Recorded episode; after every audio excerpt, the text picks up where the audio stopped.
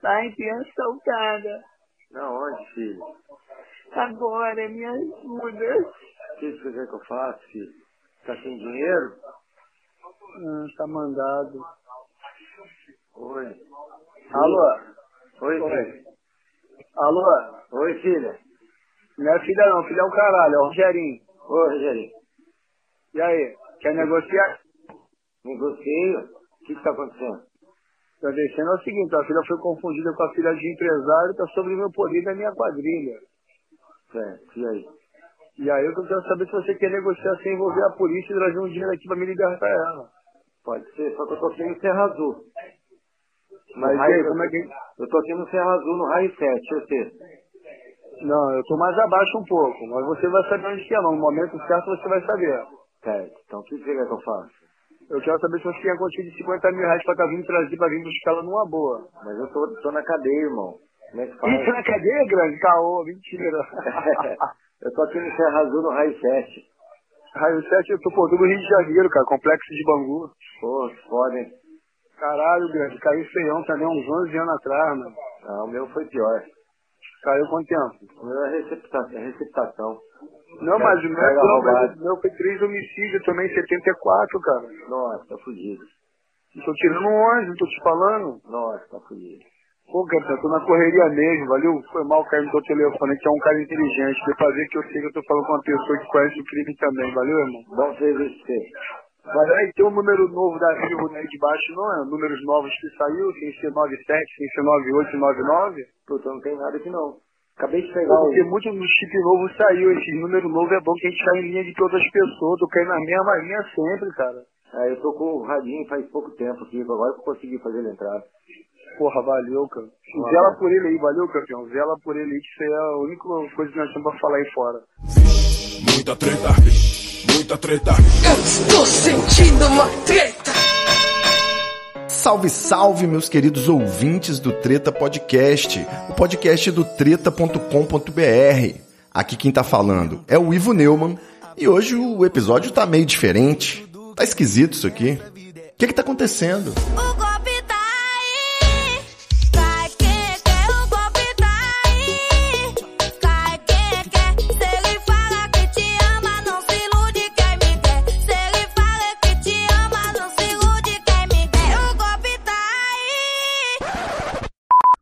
obter, para si ou para outrem, vantagem ilícita em prejuízo alheio, induzindo ou mantendo alguém em erro, mediante artifício, ardil ou qualquer outro meio fraudulento. Pena, reclusão de 1 a 5 anos, e olha como o nosso Código Penal é atualizado, e multa de 500 mil réis a 10 contos de réis.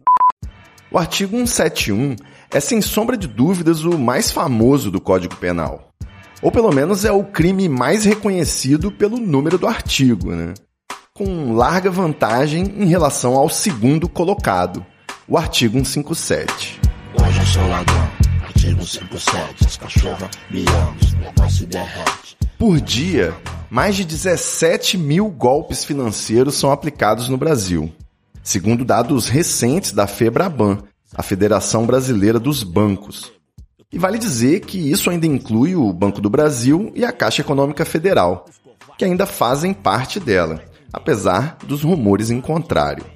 Mas voltando, a popularidade, digamos assim, do crime de estelionato em solo brasileiro alçou o numeral cardinal 171 à condição de gatilho do inconsciente coletivo, considerado pelo senso comum como sinônimo de golpe, fraude, trambique, mentira, caô.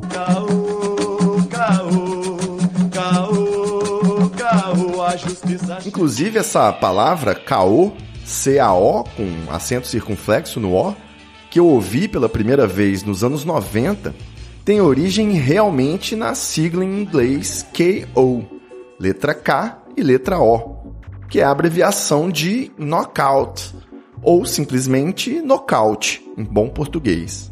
Seu amor me pegou, você bateu tão forte com o teu amor. Nocauteou, me tonteou. Veio à tona, fui aluna, foi quem. Reza a lenda que a expressão surgiu nos fliperamas do Rio de Janeiro dos anos 80 e 90, quando alguém era derrotado em algum jogo de luta, E assim que surgiam as letras K e O na tela, já começava o festival de desculpas esfarrapadas, o famoso choro de perdedor. Então, se é da natureza humana mentir, até para tentar justificar uma mera inaptidão manual no Street Fighter, para não ficar por baixo e não ter que aguentar a zoeira da galera, quanto mais mentir para realmente se dar bem de alguma forma.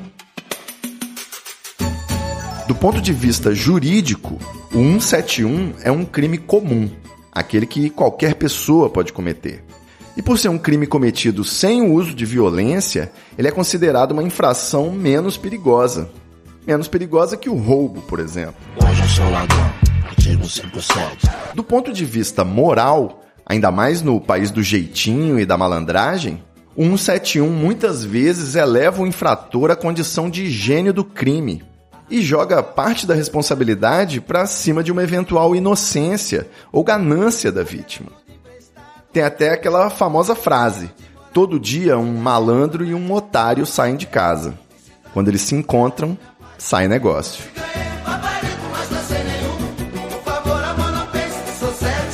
Percebam que o 171 é um esporte tão popular no país, uma instituição tão bem estabelecida, que ele tem o seu próprio representante nas esferas de poder, o estelionato eleitoral. Bolsonaro é norte, Mas, pasmem, assim como não foi o PT, ou sequer o PSDB, ou quanto mais o PSL, que inventou a corrupção, também não foi o Brasil que inventou o estelionato.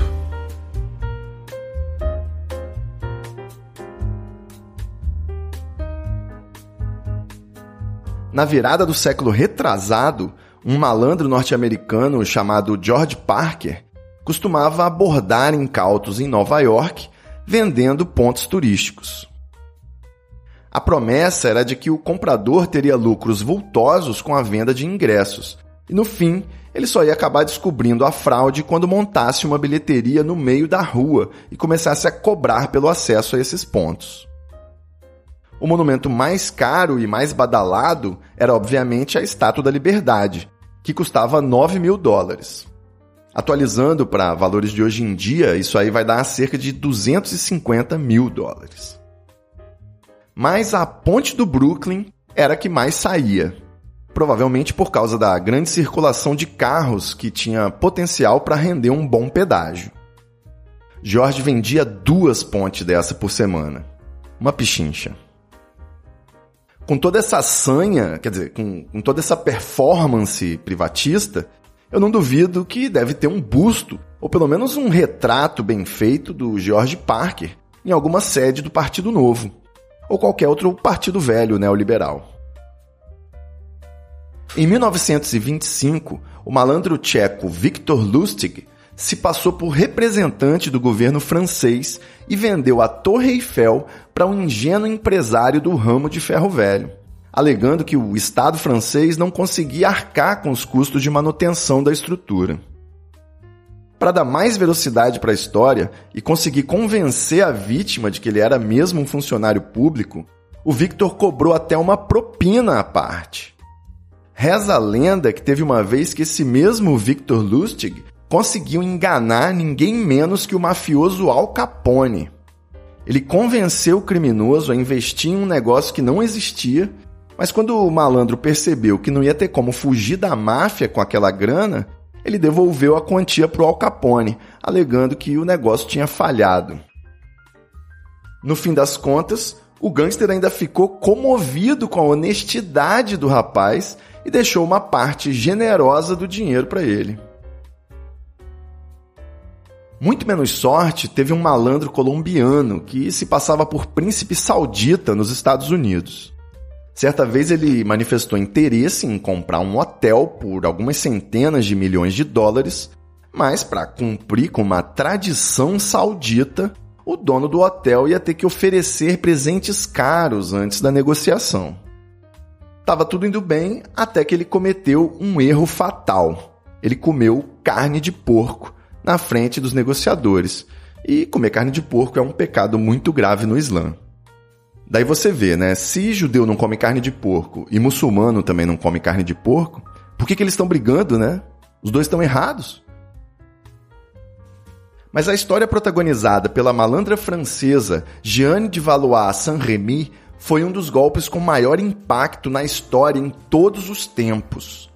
Ela era amante de um cardeal importante e, usando cartas forjadas, ela o convenceu de que a rainha da França, Maria Antonieta, casada com o rei Luís XVI, precisava de um empréstimo em segredo para poder comprar um valioso colar de diamantes.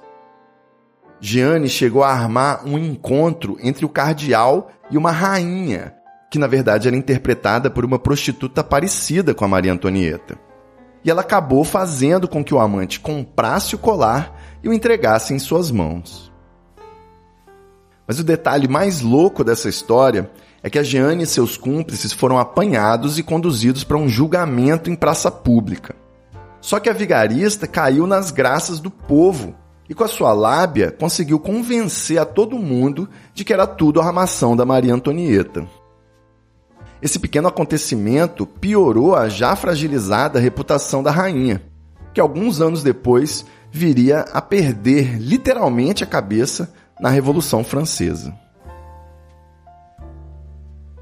Nada, contudo, supera a audácia e, por que não dizer, a criatividade do soldado malandro escocês chamado Gregor MacGregor. Em 1820, ele chegou na cidade de Londres, na Inglaterra, dizendo que tinha criado um país na América Latina chamado Poiás, com cerca de 32 mil quilômetros quadrados de terra fértil. O que nos leva à óbvia conclusão de que esse Gregor MacGregor era um cara à frente do seu tempo, né? Porque se ele vivesse nos dias atuais, ele podia tranquilamente vender lotes de uma terra prometida inexistente sem ser punido por isso. Pelo contrário, ele teria até isenção fiscal e espaço na TV aberta. Missionário Gregor MacGregor. Já sei. E se a gente imprimisse dinheiro? Pois o malandro português Arthur Virgílio Alves Reis se fez passar por um representante do Banco de Portugal e encomendou 200 mil notas de 500 escudos para a gráfica inglesa que era responsável por esse serviço. Para poder despejar as notas no mercado, ele chegou a fundar um banco, mas teve uma hora que as autoridades perceberam o tanto de cédulas novas que estavam em circulação com numeração duplicada. De qualquer forma, o plano do Arthur Virgílio foi bem melhor do que o roteiro de qualquer temporada de La Casa de Papel. Aquilo ali sim é um crime. Já o malandro norte-americano Joseph Whale, mais conhecido como Yellow Kid, foi um chantagista e vigarista profissional que inspirou até o filme O Golpe de Mestre, de 1973.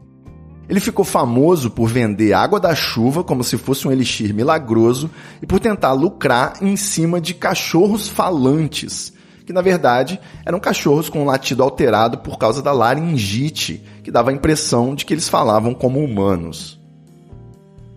O Yellow Kid era tão detalhista e tão perfeccionista nas suas armações que em um dos seus golpes ele chegou a construir um banco de mentira com atores contratados viveu bem e morreu aos 100 anos.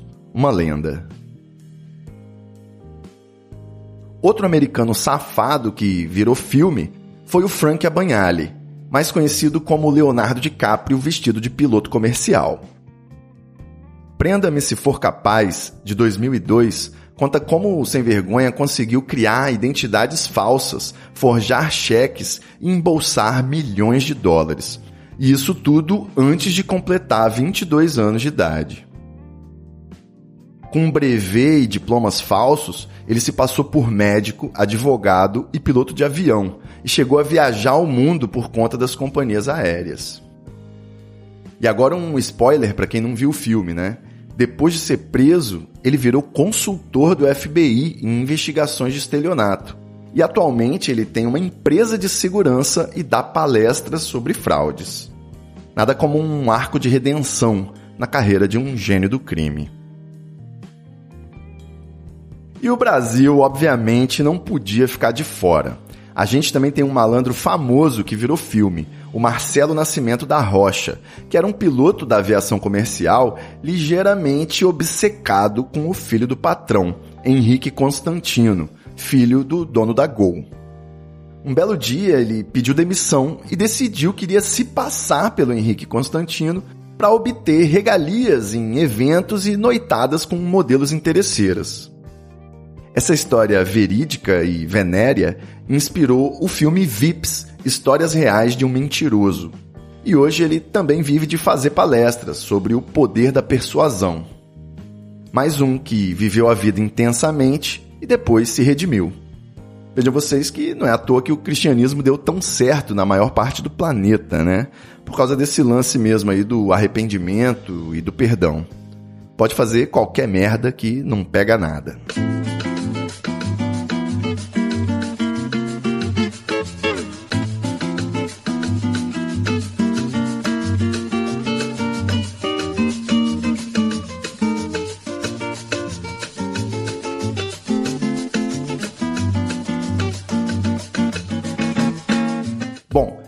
Que os prazos prescricionais todos já venceram e os eventuais crimes expiraram, eu posso contar aqui para vocês do dia em que eu me uni a essa galeria de notáveis vigaristas e, de certa forma, apliquei o famoso 171 para obter uma vantagem indevida.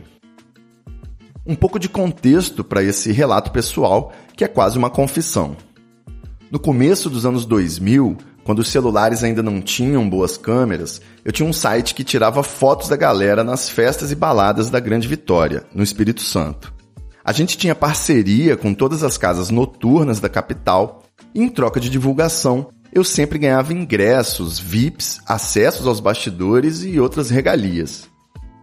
Por isso eu fiquei bem contrariado, para não dizer bem puto da cara, quando rolou um grande evento aqui na Praça do Papa, um show do Gabriel Pensador e do Marcelo D2, mas a minha entrada, que na verdade era um abadá, não dava acesso sequer ao camarote, quanto mais aos camarins. Por influência do meu pai, desde pré-adolescente eu escutava o Pensador e o Planet Ramp, mas eu nunca tinha tido a chance de ir num show do Planet. Isso era uma grande frustração, que eu só viria a resolver muitos anos depois, numa outra história que vai ficar para outro episódio. O fato é que aquele show solo do D2, portanto, era a oportunidade de eu reparar esse erro. Ainda mais se eu conseguisse entrar no camarim para fumar um com meu ídolo. Mas não, eu tinha um abadá comum de pista e eu ia ter que me contentar com o empurra-empurra da multidão de pobres mortais no gargarejo. Tudo mudou quando eu avistei um brother no camarote. Como ele era chegado a essas ousadias e picaretagens, ele jogou discretamente o abadá dele para eu entrar na área VIP. E como ele já estava ali há muito tempo, inclusive muito bêbado, dando trabalho para os seguranças, ele ficou lá sem camisa mesmo. Uma vez dentro do camarote, com meu abadá emprestado, eu parti para a fase 2 do plano, chegar até o camarim dos artistas atrás do palco. Depois de observar o movimento, eu passei um óleo de peroba na cara e fui seguindo um cara que trabalhava na organização do evento, daqueles cheios de crachás e pulseiras que passam determinados resolvendo algum BO pelo walk-talk. Como eu também tinha um crachá do meu site, que eu usava justamente para tentar dar umas carteiradas de imprensa, eu coloquei ele virado do avesso para não dar para ver o que estava escrito e fui andando atrás do carinha do staff até o fatídico momento em que eu iria ter que passar por um segurança alto e bigodudo para entrar na área dos camarins. Eu respirei fundo, saquei o meu celular e saí entrando, confiante, fingindo que eu estava bravo, falando ao telefone, alguma coisa como: Eu não vou desmontar a mesa de som sozinho, não. Deu certo. Eu estava dentro. E não era aquelas áreas de backstage cheias de penetra e arroz de festa, não. Aparentemente, eu era o único. Eu olhei para o lado e vi uma jovem Fernanda Paes Leme com uma taça de champanhe, chiquérrima. Eu tava no lugar certo. De repente, um cara muito esquisito e muito chapado tropeçou num vaso de planta que tinha no corredor ali e caiu em cima de mim. Ele tinha os dreadlocks mais feios que eu já tinha visto na vida E depois que ele se recuperou do tombo, ele tirou do bolso um frasco de lança-perfume, sacudiu e deu uma baforada na minha frente. Foi nessa hora que eu percebi que era o Paulinho Vilhena. Mas eu não estava ali atrás de atores globais fazendo presença VIP. Eu queria era fumar um com o D2. Eu dei mais uma olhada nos arredores e percebi uma fumaça estranha saindo de uma porta com segurança ainda maior e mais bigodudo plantado na frente. Não precisei nem ver a estrelinha com o nome do Marcelo para saber que aquela era a porta certa. Só que dessa vez a tática do crachá e do celular não colou com o sentinela. Barrado no baile, o jeito foi esperar o D2 sair do camarim para tentar pelo menos uma foto antes dele subir no palco. Nessa hora estava rolando o show do Gabriel Pensador e eu imaginei que por isso talvez o camarim dele poderia estar desocupado. Bingo! Para quem chegou no evento com um mísero abadá de pista, até que eu estava bem ali, bebendo a cerveja e comendo os lanchinhos do Gabriel Pensador. Na hora que o D2 desentocou, eu já estava com o estômago forrado. E como o backstage realmente estava meio vazio, eu consegui chegar até ele sem problemas. Eu estiquei a mão na direção do D2, mostrando a minha espetacular Sony Cybershot, com algo em torno de 3 megapixels, que era um luxo para a época. E aí eu perguntei: "Você pode tirar uma foto?" Ele na hora abriu um sorriso, falou: "Claro." Pegou a câmera da minha mão e tirou uma foto minha. Uma foto minha sem ele. De modo que eu não tenho nem como provar que essa história realmente aconteceu. Desde então, eu venho procurando ser mais cuidadoso com as palavras, para não deixar escapar nenhuma oportunidade. Mas se eu não conseguir a minha selfie com meu ídolo, pelo menos depois dessa cena, eu ainda consegui assistir o show do D2 de cima do palco, dando tchauzinho pro meu brother sem camisa no camarote e fumando um canque, ou um racha, não lembro, que um ator coadjuvante da Malhação passou para mim. Um crime quase sem vítimas.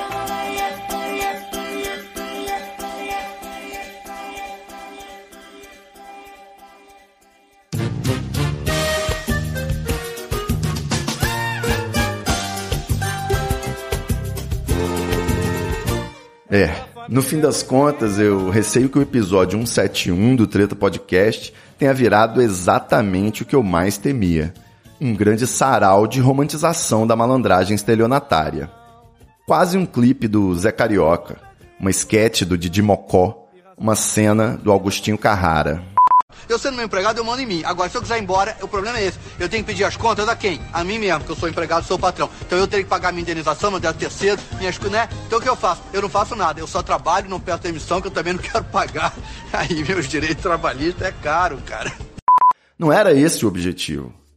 Os picaretas estão à solta, em plena atividade, e a história nem sempre é engraçada.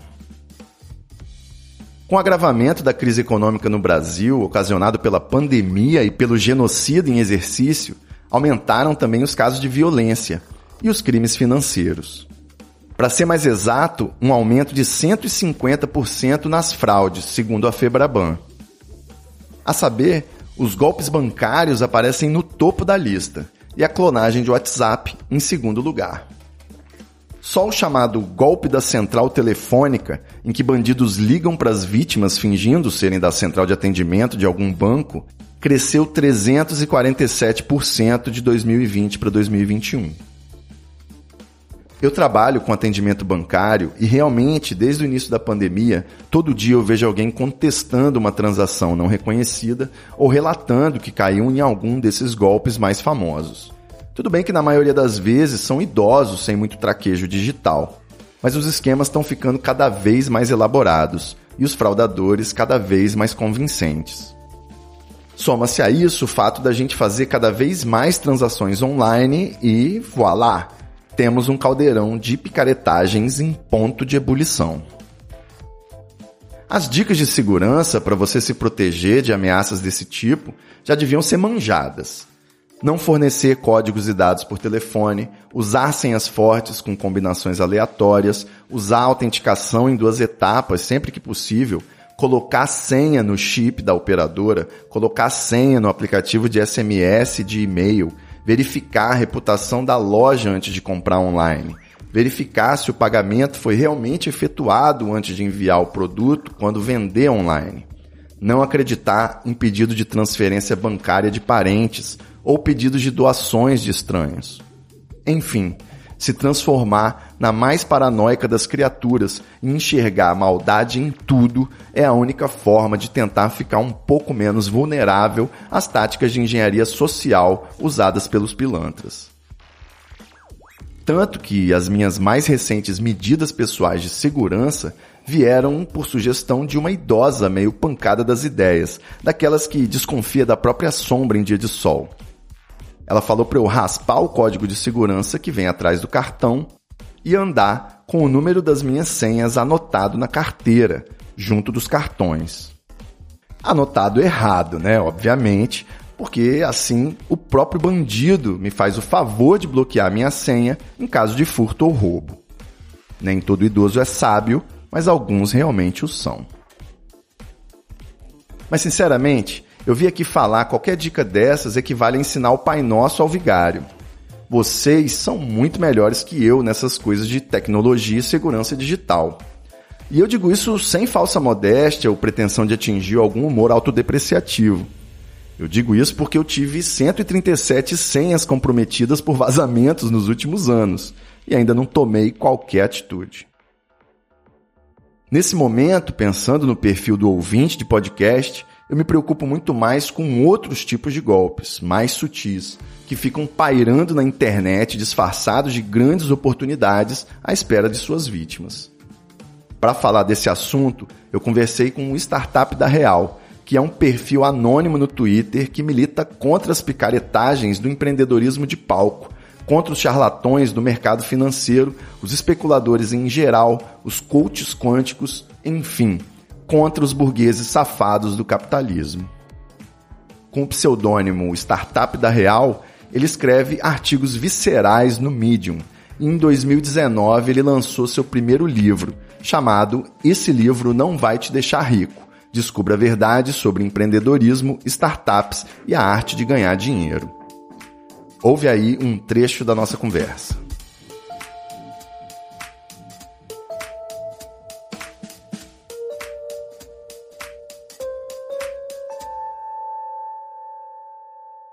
Então, está no nosso episódio 171, por acaso assim, sem nenhum motivo muito óbvio, muito específico, a gente decidiu abordar aí esse assunto, os golpes, fraudes e trambiques, né, o famoso estelionato. Mas eu, eu creio que o público do Treta já detém o conhecimento básico né, de segurança, essas coisas como não repassar os dados por telefone, saber reconhecer mensagens e links maliciosos, né, usar dois fatores de autenticação, senha no chip da operadora, essas coisas. Como nosso ouvinte já é mais é, digitalizado, né, já, é, já tem um pouco mais de conhecimento, ele ainda pode ser vítima de um segundo nível aí do golpismo, né? Então, como que o nosso ouvinte pode se proteger dos gurus financeiros, dos coaches de empreendedorismo, dos cursos de ganhar dinheiro fácil e dos especuladores em geral? Você tem algumas dicas assim? Cara, eu tenho a dica fundamental e que norteia todas as minhas decisões, que é igual sua avó falava lá, é que se a promessa é demais, o santo desconfia. boa. Então, A boa e velha sabedoria popular. é, exatamente. Em alguns, em alguns casos ela é extremamente eficiente. Porque o, o que esses, esses golpes financeiros eles ganham normalmente, até mesmo os mais sofisticados, eles ganham te convencendo de que é uma oportunidade maravilhosamente boa, assim. É uma oportunidade incrível que você não pode perder e aí ela, ele vai usar de alguns artifícios de urgência, né, de escassez e tal. Então, pô, se você não fechar até hoje, ah, você é, vai acabar, são as últimas chances e tal. Então ele vai te convencer dessa ideia de que é uma oportunidade muito boa, muito grande, única e que se você não aderir naquele momento ali, você vai estar perdendo uma parada muito grande. Só que quanto mais rebuscado é o golpe, mais difícil é entender que a promessa é boa demais. Então, quando o cara chega para te oferecer, por exemplo, hoje em dia, uma, sei lá, uma pirâmide de Bitcoin. O cara vai chegar para você e vai te oferecer ali, ele vai falar, porra, eu consigo te pagar 10% ao mês. Aí você olha, pensa, porra, 10% ao mês, 10% não é tanto por cento assim, né? Não é, É. Não, não soa absurdo. Só que aí, quando você olha pro mundo dos investimentos, 10% é por cento pra cacete. Sem dúvida, nenhum investimento dá isso, né? Sem um risco, É, claro. Exatamente. Só que aí você vê os malucos falando na maior naturalidade, de 7, 8, 10% ao mês, como se fosse. Porque se fosse assim, ninguém comprava imóvel para alugar, ninguém fazia nada, porque, porra, é, se, é, se é fácil assim conseguir esses percentuais altos pra cacete, né? Então você tem que ficar meio ligado, assim. Tipo, porra, se você tem. Imagina só, se você tem 150 mil. Você consegue 10% ao mês disso, 15 fácil, mil, tá quinzão limpo, você não vai montar um negócio. Você não vai montar uma, uma barbearia, uma lanchonete, você não vai fazer isso com o seu dinheiro, né? Só que co- como essa galera vai, vai fantasiando isso, você começa, aí o cara lá vai fazer é, propaganda para vender fundo de investimento. Aí o que, que ele faz? Ele vai lá e, e te projeta por 10 anos a ser Uma realidade que a gente não sabe se vai viver 10 meses, é, né? exatamente. Tipo, Pô, ignora um monte de coisa, sei lá, vai lá, vai falar pra você assim, tipo, porra, pensa só, 30 anos a 10%, aí você fala, caraca, 30 anos a 10%, é tipo, é muito absurdo, é número que, sei lá, Warren Buffett carrega nas costas dele, saca? E assim, o cara é o maior investidor de todos os tempos. E, e mesmo assim, tem um número, se você for olhar dentro do que essa galera promete, extremamente modesto. Mas, mas então é, é ficar de olho nesse, nessa parada exagerada e tentar entender o que é exagerado, né? Chegar lá, botar, olhar os números, porra, tá falando em 10, 15%, tô falando em 3% ao mês, 4% ao mês. Quanto é que tá o índice, né? Quanto é tá Perguntar pra alguém que entende, de repente. é, né? então, é, eu acho que perguntar é sempre, sempre importante, mas é porque tem muita gente que entende que vai se iludindo também. Então, ele começa a olhar casos é, fora da curva e começa a considerar isso como se fosse regra. Então, tipo, o maluco às vezes conhece alguém que fez 14% no mês. O problema é isso ser repetível, projetável, você conseguir ter essa expectativa no longo prazo, que vai se repetir, que não tem risco e tal. Então, se você só lembrar assim, tipo, o cara tá me pro- prometendo tantos por cento ao mês, deixa eu olhar quanto é que foi a bolsa, que é assim, tá? O, o, o investimento, o gold standard do investimento de lucratividade ali, numa média ali de muito risco, com, com retorno é, razoavelmente moderado e tal. Então você olhar ali, porra, em quantos por cento tá, tá a Bovespa aí acumulada, né, nesse último ano por mês? Porra, aí você vai olhar nos últimos 20 anos, porra, perdeu pra poupança. Então, se ela tá perdendo pra poupança, eu não posso projetar num, num- qualquer que seja o investimento algo muito acima daquilo. Né? Aí, óbvio, vai ter variação, vai ter Selic que aumenta, diminui, renda fixa e tal, que tem outras realidades, mas o básico é assim, cara, prometeu ali mais de 3% ao mês, Cuidado. toma cuidado. Pode ser, pode existir os casos e tal, mas o, o cuidado é esse, assim, prometeu demais, desconfia. Um carro de 100 mil por 70 tem alguma coisa errada, Tem alguma né? coisa Já errada. pra- Pô, o carro É 100, isso. por que estão vendendo 70? Né? O que que tá de estranho nele? O que que eu, eu não tô vendo? É igual outro dia, eu olhei um, tava olhando um apartamento para mudar aqui, aí aqui onde eu moro, os apartamentos tudo na, na- na- no mesmo molde, tá ali 1900, dois conto ali. Aí, pô, olhei um 1500, falei, isso tá estranho. Tem que ter alguma coisa errada, né? Aí, aí eu olhei pra todos, 1.500, 1.600, falei, não. Aí eu peguei o carro, parei lá na frente do prédio, olhei o prédio, tem quatro obras, uma em volta da outra. Umas obras que vão durar ali três anos, provavelmente, que são os prédios gigantescos que estão construindo e tal. Então aí você fala, porra, realmente, tem, tem alguma coisa estranha. Então é, porra, tá, a promessa tá, tá de- muito boa, tem, vê, vê se tem alguma coisa. assim. É por isso que a primeira pergunta, né, que você se faz quando você está diante de um potencial, uma potencial oportunidade de negócio, é onde está a pegadinha? Como que a pessoa está ganhando, né? O que que, como que isso se sustenta, digamos assim, não é isso? Exatamente. Inclusive, essa semana é, eu, eu encarei, eu vi um negócio que tá nessa, nessa pegada. Que me perguntaram, pô, o que, que você acha de, de aluguel de carro, né? Comprar e alugar o carro pelo longo prazo e tal. Aí eu não sabia nada, nunca tinha ouvido falar sobre esse negócio e tal. Eu falei, pô, deixa eu dar uma olhada. Alugar carro pra fazer Uber, é isso? Não, não, tipo, ou você compra o carro ou você tem um carro por assinatura ali. Aluga e vai trocando, entendi. É, você fica, sei lá, faz o anual, aí você pode ir trocando todo ano. Entre aspas, tá sempre com um carro novo e tal. Uhum. Aí eu, porra, né, parece legal. Aí eu fui ver os gurus financeiros falando sobre isso, aí, porra, pega cálculo daqui, pega cálculo dali, sai mais barato, sai barato. Aí você vai ver o cálculo que esses caras usam, eles pegam assim, o cálculo do financiamento ou o cálculo do, do, do pagamento à vista, divide ali por dois anos, né, o valor em dois, três anos ali, considera uma entrada, tá, uma parada assim, e aí pega o valor nesses dois anos de você tá como alugando esse carro por assinatura lá. Aí ele fala, olha só, quando sai mais barato, sai, sei lá, 10% mais barato, 5% mais barato, às vezes sai um pouquinho mais caro, 1, 2% mais caro. Aí eu parei, olhei e falei, mas tem alguma coisa errada. Porque no final de comprar o carro, o teu carro não desaparece. Se você vender ele, você vai ter aí 30, 40, 50 mil na mão. Sacou? Exato. E aí, todos os cálculos que eu vi de que o carro por assinatura lá valia a pena, eles consideravam que todos os dinheiros eram perdidos, né? E aí ele falava assim, pô, olha só como o, o que você paga nesse final todo aqui, você paga menos no carro com assinatura. Só que, porra, se você vender teu carro, você vai ter o dinheiro de volta. E aí, considerando isso, o, você comprar o carro sai 20 mil, 30, 40 mil mais barato do que você ter o carro por assinatura. Lógico. Aí você fala, porra, tão de sacanagem comigo. É, essa, eu lembro que foi a primeira lição. Primeira lição não, mas o que mais me chamou a atenção quando eu li, muito tempo atrás, o Pai Rico, Pai Pobre, né? É, ele, ele mostra logo como a matemática é fascinante, parece o Malbatarrão, o homem que calculava, dividindo camelo e todo mundo ó.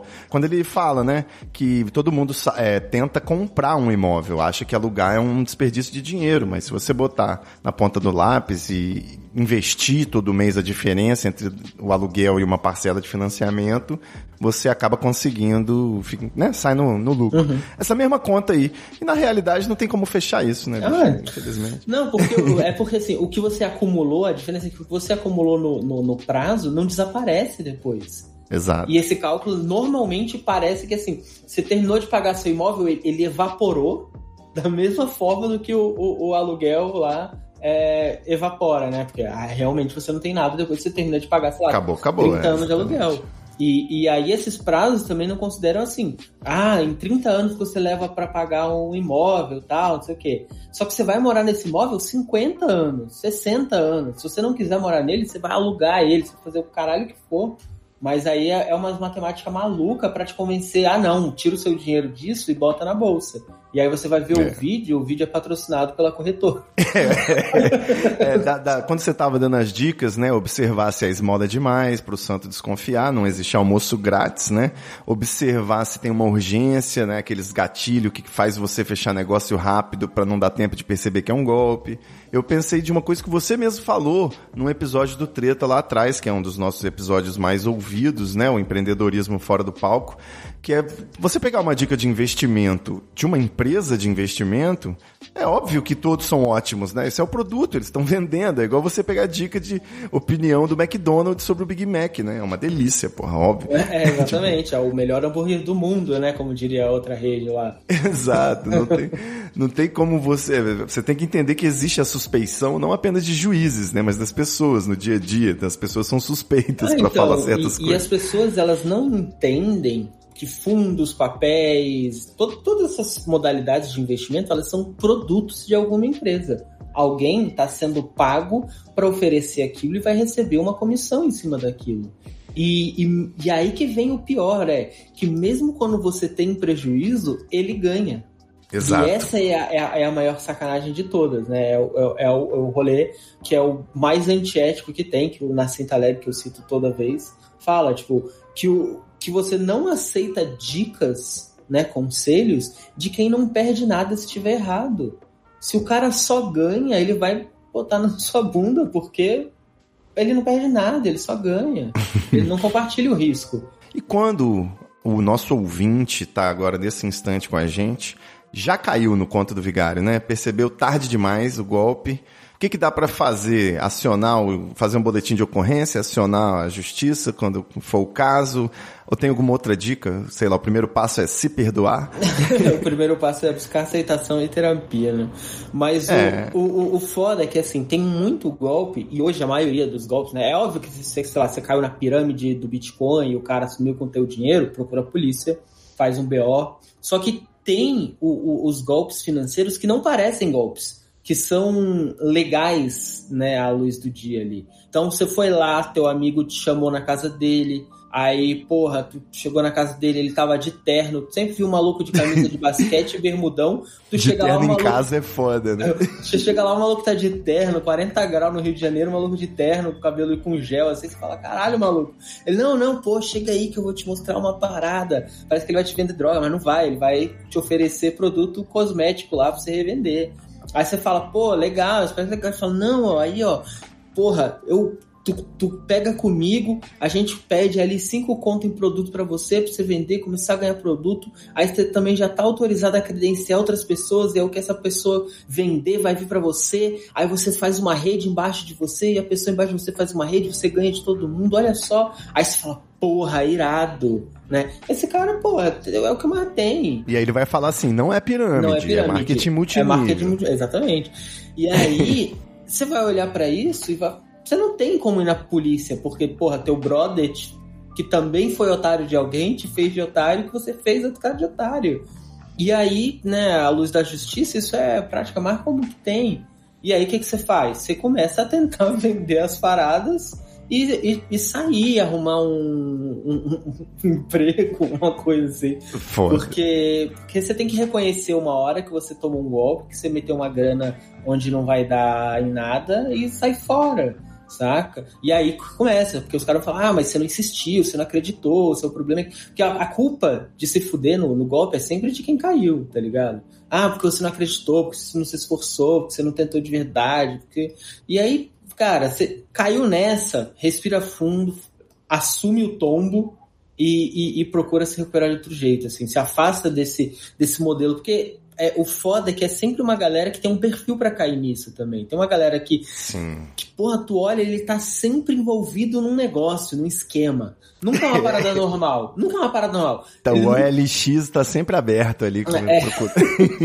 Não, e assim, é aquele cara que você sempre fala assim, porra, vou ali no, no shopping comprar um tênis. O cara, porra, eu conheço o fulano que traz tênis lá de não sei aonde, vende por 15% do preço e é original. Você fala, hum, é, original mesmo? É sim. Saca? Então tem, tem uma galera que tem um perfil assim que tá sempre procurando o pulo do gato, o, o- o grande lance, o esquemão, assim.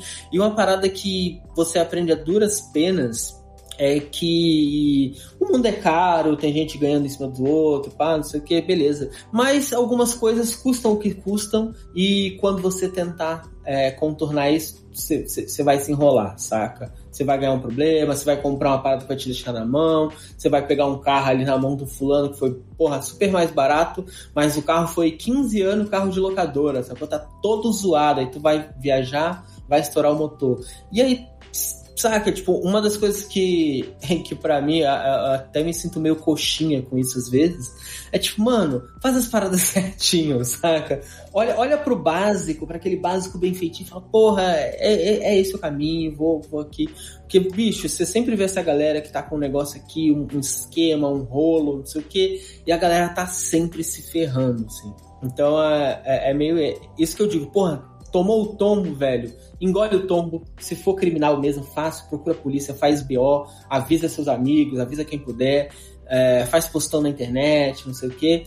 E, e sai fora, saca? Porque o, o pior que tem é que o cara que toma o, o, o baile, ele quer recuperar aquilo, aí ele começa a procurar outra parada pra se dar bem, e aí ele vai metendo mais grana, É foda. e aí se enrola. É foda, é, exato, é igual no jogo, né? Você perde, aí você quer recuperar e perde mais. É basicamente exatamente, isso. exatamente. O, o, o poker tem disso, né?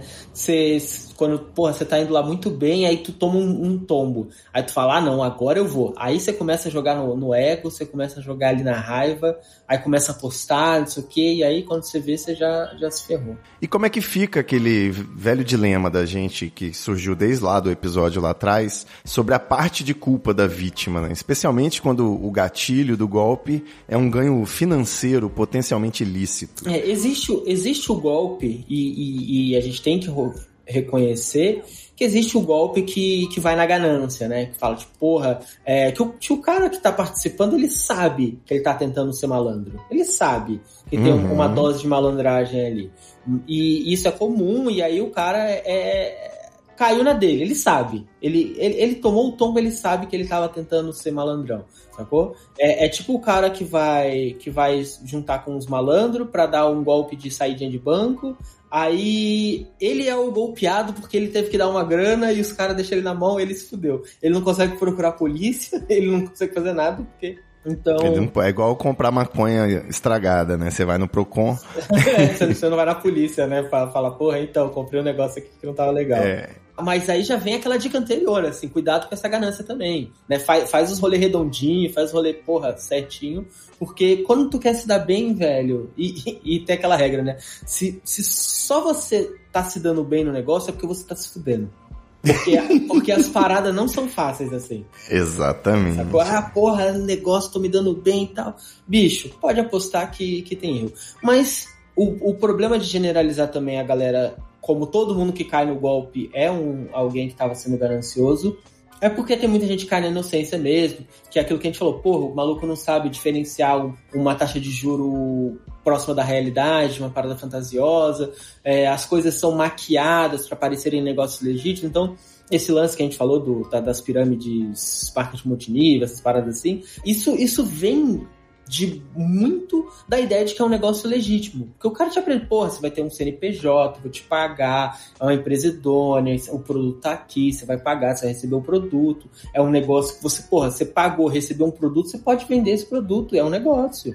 Saca? O que ele te engana é que ele considera que o mundo é infinito de gente, aí pode ter uma pirâmide gigantesca embaixo de você, todo mundo gerando lucro, e essa não é verdade. Você é a base da base da base da base de uma pirâmide que começou lá nos Estados Unidos e que você não vai ver dinheiro nenhum. Você vai ganhar 30 reais, 50 reais em 5 anos. Então tem muita gente inocente que acaba caindo nessa aí, porque, pô, principalmente quando aparece coisa nova, tecnologia e tal, os golpes eles ficam confusos.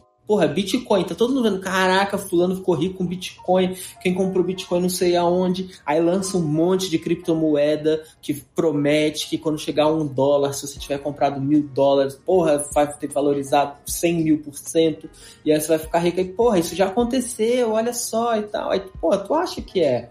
Né? E aí, quando você vê, você solta o dinheiro pro Elon Musk lá. Então, esse era o último ponto aqui da nossa conversa que eu ia perguntar especificamente. Eu ainda sou um, um iniciante né, nesse universo das blockchain, das criptomoedas, mas procurando saber, né, eu tive essa impressão de que a blockchain ela viabilizou a pirâmide, né? Criou-se uma forma de se trabalhar com especulação por mera especulação. Meio que a realidade tem provado isso. Na verdade, o que aconteceu assim, uma amiga veio me mostrar que ela tá jogando um joguinho de blockchain chamado Plants vs Undead, que claramente é quibado do Plants vs Zombies, né? E resumindo, ela compra o NFT de uma semente virtual, né? Aí ela vai plantar, regar e afastar as pragas dentro do joguinho. Com essa, o joguinho é basicamente isso, né? Não é nada muito desafiador. O lance é que ela investiu, sei lá, uns 500 reais para comprar esse NFT. E depois de uma semana, ela vai recuperar o valor investido e já vai começar a ter lucro.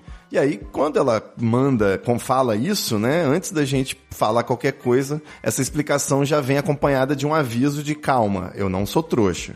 E uma história de um amigo do amigo que tá ganhando dois mil reais por mês com esse game, né? Há um mês.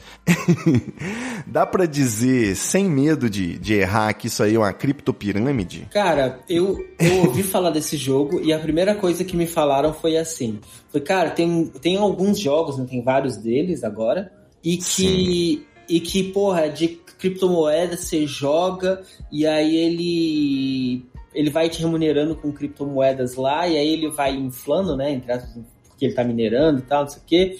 E aí você tem os tokens, ah, em resumo, você tem que começar colocando 8 mil reais lá. Aí eu fiquei, ué, mas se eu tenho que começar botando 8 mil reais, tá errado, está estranho. Esses 8 mil reais tá pagando os primeiros, né, pra poder Exatamente. dar a verificação de que a pirâmide é real. É, mas uma hora todos vão ficar sem. Sacou? Isso. Porque, porque assim, imagina como todo mundo parar de jogar. Todo mundo tirar esse dinheiro. É, é igual a economia. Se todo mundo tirar todo o dinheiro do mundo do banco, o, o mundo acaba, a, a finança do mundo acaba, porque existe mais dívida do que dinheiro no mundo. E, e provavelmente vai ser algo nesse tipo que, que deve acontecer ali. Então alguém deve estar ganhando ainda, mas porque em algum momento outros vão parar de ganhar. Porque isso vai começar a dar problema. Imagina se todo mundo entra lá, como é que você remunera todo mundo com isso? Então, eu prefiro não acreditar em algo que eu preciso colocar, sei lá, mil conto, quinhentos conto pra jogar, é, mesmo não entendendo a, a mecânica, é aquilo que a gente falou. A- o meu filtro barra, eu falo, porra, eu tenho que dar dinheiro. É, a promessa de ganho, o maluco falou que passa o dia jogando lá e, e ganha cinco conto por mês. Só jogando um joguinho de negócio, isso tá muito estranho. Como é que esse outro cara ganha dinheiro? Não, não, não, não quero, saca? Tipo, ah, porra, você tá sendo otário, você podia ganhar, podia, né? Vou morrer com essa culpa aí de que se for um negócio legítimo, eu vou, vou eu podia estar ganhando dinheiro. Mas eu também, na hora que for golpe, eu vou rir e falar, porra, se fudeu, otário. En- então é, Uma hora eu acerto a boa. é, sacou? Tipo, e, e- e aí que tá. é, o segredo da vida é, para mim, é garantir que você não tá perdendo de graça, né? É, e eu acho que o fato de mexer com criptomoeda, mexer com cripto Coisas. coisas, né? Com NFT, com blockchain, dá a sensação de que existe alguma riqueza É, de agregada. que é legítimo. Não, de que de repente você tá usando seu celular pra minerar Bitcoin, e por isso que você tá ganhando dinheiro e não é. É, só que aí que O- tá. O smartphone não faz mineração É. de Bitcoin pra começar. né? Não, e, e- e aí tem, tem, tem várias maluquices, assim, porque criptomoeda é, até parou um pouco, mas assim, há uns três anos atrás, quatro anos atrás, é, todo mundo criou uma criptomoeda. Né? Todo mundo estava criando criptomoeda, distribuindo token para tentar valorizar, porque se crescesse, ia dar aquela coisa que a gente falou. E, e- e virou isso mesmo, assim, do tipo, ah, é, é a oportunidade de criar uma parada que vai se multiplicar por causa do histórico lá, do, da Ethereum, do, do, do Bitcoin e tal. Algumas outras moedas realmente valorizaram. Mas aí que tá.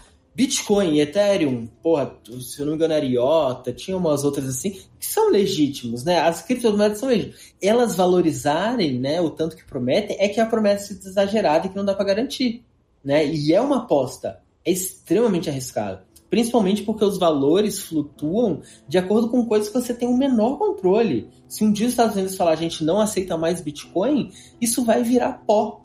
E aí Exato. você vai falar, porra, mas os Estados Unidos não faria isso. Tá? Porra, a China fez. E aí o valor caiu, porra, despencou. Ah, e aí vai virando, vai virando é, ativo de especulação, porque flutua tanto que ninguém mais quer ter isso como para receber pagamento. Que você pode receber um pagamento hoje de uma parada que custou, sei lá, 50 reais e está valendo 5 reais e você se ferrou com o, com o custo, mão de obra, etc. Saca? Então acaba sendo uma aposta. Então ninguém mais quer isso como para pagamento, como dinheiro, né? A funcionalidade como dinheiro morreu. É, antigamente você via uns estabelecimentos que ainda falavam, pô, aceita Bitcoin e tal, hoje em dia não, não tem mais isso. Ah, tu, tu comprou, sei lá, vamos dizer que você vende macarrão, né? Você tem um restaurante que vende de macarrão. Aí você comprou material, pagou funcionário, pagou gás, pagou luz, fez, comprou os refrigerantes que você serve, limpeza, aquela porra toda. Aí você recebe de um cara um, um dinheiro lá que amanhã vale metade dele. Amanhã. Exato. Sacou? Aí você, você obviamente está no risco de perder muito. Você pode ganhar muito rápido, porque ele pode valer o dobro amanhã. E é por isso que estavam aceitando antes, mas agora a gente sabe que a flutuação tá bem diferente, tá caindo bastante, sobe, mas cai bastante de volta. Então é, é, é meio isso, assim. Então tem que ficar ligado, porque o Bitcoin é realmente uma, uma criptomoeda confiável, o Ethereum é uma moeda, é, criptomoeda confiável, mas o, todo o circo que se criou em volta é pirâmide. E essa que é a coisa. É, quando o- um, um maluco bilionário ele chega no Twitter e fala uma polêmica em cima de uma parada para uma moeda valorizar, ele tá fazendo o famoso pump and dump. Ele tá aumentando né, a, popularidade de algo para as pessoas comprarem e na hora que, que, que tiver lá em cima ele vendeu dele e acabou. Isso é golpe contra o sistema financeiro em qualquer país, tá ligado? Só que por causa da criptomoeda, tá todo mundo nem aí e, e o Elon Musk tá fazendo isso mês a mês. Exato. E ninguém tá falando nada. E aí tem a maluquice da, da- do, do NFT, que é uma outra bizarrice. Que sim, é um token que te garante, pode te garantir autoria, não sei o que, tal, tal, tal, tal, tal, tal. Só que você tá comprando. Vamos lá, o meme da menina lá da casa pegando fogo no fundo. Porra, leiloaram o Bitcoin, sei lá, 800 mil dólares, o quê. O cara que comprou isso não tem nada Tem um certificado, né? ele não tem exclusividade de uso, ele não tem o direito de mandar tirar essa- esse meme de nenhum lugar, ele não tem nada. Ele pode dizer que ele tem, né, usar pelo web, sei lá, mas ele vai fazer o que com isso? Ele tem uma URL. Ele, É não, isso. ele não tem nenhum arquivo do token. Ele tem uma URL que se sair do ar, foda-se, saca? E aí a galera tá queimando o Picasso. Outro dia tinha uma maluca lá falando que ah, é, o, se fizer um NFT de um diamante e destruir o diamante, o NFT é mais importante que o diamante porque ele é pra sempre. Ah, pelo amor de Deus! Mete esse NFT no anel aí que eu quero ver. O próximo filme do James Bond a gente já sabe que vai ser o NFT é eterno. É, saca? Puta que pariu. Sacou? Então a galera tá entrando numa pira onde as coisas, onde tentam fazer as coisas materiais não valerem a pena. Né, como se, se não trouxesse história, se não trouxesse aplicabilidade. Então, tipo, é, a galera defendendo porque queimaram um Picasso original porque fizeram o NFT da, da parada. E aí queimaram o Picasso original e os caras falando, olha aí, mas tem um monte na internet, é só olhar lá se você quiser. Tipo, mano, mas tem tinta, tem esforço, tem história, tem traço, tem técnica. Saca? Como é que você apaga isso com uma foto e, e um token, tá ligado? E um código. Um né? código. Pô, não é a mesma coisa. É, se só, pra mim só faz sentido se for lavagem de dinheiro. É. Aí tudo bem. Só, só que aí entra na pira do, do- do- dos liberaloides lá, que, que qualquer explicação meia boca eles caem. É, é impressionante. Qualquer bobagem os caras compram. É, é bizarro. Eu lembro, eu lembro de você toda vez que eu tô jogando algum joguinho, daqueles que você precisa assistir um vídeo de propaganda pra ganhar alguma vantagem, e aí mostra é sempre um vídeo de algum joguinho cripto, blockchain desse que dá dinheiro, e é sempre assim, a propaganda é o dinheiro entrando, você nem vê o jogo direito, é só tipo notificação do PayPal recebendo grana e, e ícone de dinheiro, dinheiro, enfim, você ganhando muito dinheiro, eu sempre lembro do, da nossa conversa lá sobre esse ganho fácil aí. Basicamente, isso tudo é, tem prazo de validade, como a gente conversou. Enquanto não tiver em crescimento, né, em expansão, é, enquanto tiver em expansão, a parada se realiza, mas fora disso é meramente especulativo e a tendência é ir a zero, né? O próprio Axie Infinity, que é o primeiro joguinho que ficou famoso, assim, é tipo um Pokémon também. Esses joguinhos de, de blockchain, eles têm essa característica já de serem sempre uma sátira de outros jogos, né? Sim. É mais ou menos igual pornô. e aí, de hoje já se fala, né? O Axie Infinity já não dá mais dinheiro. Então, qual vai ser o próximo Axie Infinity? A galera já tem que É. tirar o que tinha lá, porque E, já não tá aí dando quem mais. tá entrando vai começar a perder. Isso, exatamente. Quem tá entrando agora é só os desavisados, né? Aí, e, e aí você vê, não tem, sei lá, dois meses que esse jogo começou. É. Porque os ciclos não são longos. Sim, sim. Esse mesmo Plants vs Undead que eu falei, ele estourou, ele foi lançado em, em agosto, estourou em agosto e já tá caindo em agosto. Já setembro agora entrou, ele já não tá dando mais. Ah, então. E, é, É e- foda. e o apelo é sempre esse, assim, é que você vai ganhar de foda-se o jogo. Né? É igual o, É. o- o produto lá, o cosmético, o, o suplemento. Herbalife, Telex Free, É. né? VoIP, É. que ninguém nunca ligou do Telex Free. E aí o, o produto em si ninguém liga, ninguém tá muito ligando pro produto. Ninguém fala, falava, né? Eu não quero citar Herbalife pra não tomar um processo. Mas, mas ninguém fala dessas paradas pelo, pelo produto em si, fala dessas paradas pela chance de ganhar dinheiro. Então ele. e- e então, um- um- inclusive, um sinal grande de, de golpe é isso, é falar das coisas pela possibilidade de ganhar dinheiro e não pela coisa em si. Exato. Porque é, a coisa em si que normalmente tem o valor, né? Quando você fala, porra, vou, vou, vou abrir uma, uma, uma distribuidora de bebida. Porra, você sabe, cerveja é legal pra caraca, cerveja é interessante, cerveja. O produto vende. Mas você não abre uma distribuidora de cerveja porque você vai, você vai contratar outra pessoa que vai comprar cerveja de você pra vender a cerveja depois, saca? porra. Se você comprar essa cerveja aqui e revender. Então é, é, é meio grotesca até a, a- a análise, mas, mas é, é bem isso, sim. O negócio raramente importa nessas coisas. É só a, a chance de você ganhar dinheiro e tal. Perfeito. Star, agora fala pra gente, abre seu coração. Você já caiu em algum golpe? Cara, não, quando eu era moleque, eu quase caí. Eu tava muito afim de sair de casa, tava, tinha eu e um- brotherzão meu que a gente tava afim de sair de casa e tal. E aí a gente começou a procurar emprego, na época era no jornal, né, que a gente procurava emprego. E aí, putz, aí apareceu um lá que era tipo, ah, é, uma oportunidade, que era tipo uma entrevista de emprego e tal, em tal lugar. E era meio estranho, falava que queria gente que entendia de internet, umas paradas assim, a gente colou lá. Né? A gente chegou lá e foi. E aí chegou lá, era realmente uma reunião da Herbalife. e aí é, a gente foi e tal, não sei o que, assistiu. Pa- parecia um grande negócio, eu tinha, sei lá, 18, 19 anos. E aí, porra, legal, parece legal, parece fácil, pode trabalhar de casa, a gente que entende de internet consegue trabalhar sem sair de casa, não sei o que e tal. E isso, porra, eu tinha 18 anos, nem, nem tinha 18 anos, eu acho, direito, 18, 19. Meu Porra, Deus. ano 2000, 2001, 2002 ali. E aí, fomos lá e tal, não sei o que, todo mundo conversou, deu telefone, e aí eles tinham um esquema que era muito bom, que era assim, a gente vai avaliar o seu perfil e dizer, né, se tem oportunidade pra você. Então você sai na expectativa de que você vai ser o grande premiado. Exclusividade, é lógico. É, então, e aí o que que rolou? Eles ligaram pra, pra mim, pra esse meu amigo, e, e mandaram assim, pô, vocês foram escolhidos, vocês têm perfil, não sei o quê, esse papo todo.